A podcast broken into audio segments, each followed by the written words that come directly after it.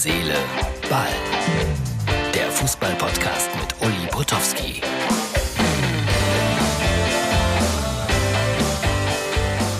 Herz, Seele, Ball, Freunde. Ich bin wieder angekommen.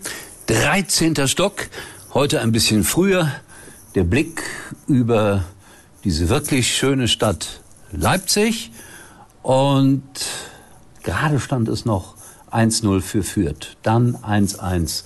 Mittlerweile Eigentor Fürth 2-1 für die Bayern. Das läuft also alles wieder normal. Ich melde mich dann später nochmal, wenn äh, sozusagen alles entschieden ist, am Sonntag in der Bundesliga, äh, spätestens nach dem zweiten Spiel. Ja, das dritte dauert mir dann zu lange heute. In diesem Sinne, schaut zu bei Herz, Seele, Ball. So, zweiter Teil. Kommen wir ein bisschen vor wie im Verhör hier. Dortmund, paar Minuten vor Schluss gegen Mönchengladbach. 5 zu 0. Das ist ja unfassbar.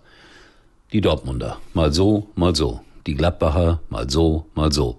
Jetzt sind die einen wieder oben auf und die anderen sind wieder mittendrin im Krisengerede. Das ist das Fußballgeschäft. Die Bayern haben 4-1 gewonnen am Ende, aber das war längst nicht so deutlich, wie es sich anhört.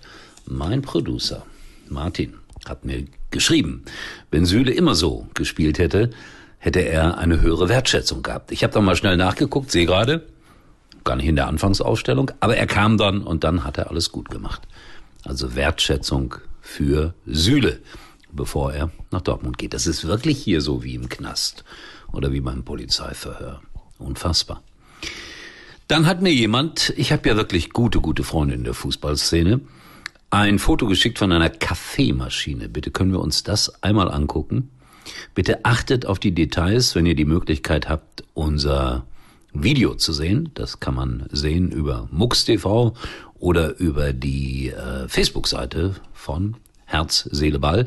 Ja, achtet auf die Formulierung oben links im Display und achtet natürlich auch auf das Vereinswappen. Danke für diesen ungeheuer gelungenen Gag. Dann Kaiserslautern, großes Derby in Mannheim. Eitekin, der Schiedsrichter. Da schreibt mir Tobi, das ist ja gefühlt wie in der ersten Liga. Nein, die haben nur Angst gehabt, dass es da ein Riesentheater gibt. Deswegen haben sie einen der besten Schiedsrichter überhaupt dahin geschickt. Am Ende ein 0 zu 0. Und Kaiserslautern weiterhin auf dem Weg zurück in die zweite Liga. Das ist aber auch das Mindeste, was man von Kaiserslautern erwarten kann. Und dann ein sehr trauriges Thema. Rot-Weiß Essen hat gespielt gegen Preußen Münster. Das absolute Spitzenspiel in der Regionalliga. RWE führte mit 1 zu 0. Übrigens ein Verein, den ich sehr mag, obwohl ich Schalker bin. Und Schalker und Rot-Weiß Essen, das ist immer eine große Diskrepanz eigentlich. Aber ich mag die Essener, um es mit Nachdruck zu sagen. Und dann kommt äh, der Ausgleichstreffer für Preußen Münster und einige Randalierer, so will ich sie mal nennen, drehen komplett durch, werfen Böller auf den Platz. Ein Münsteraner wird mehr oder weniger getroffen.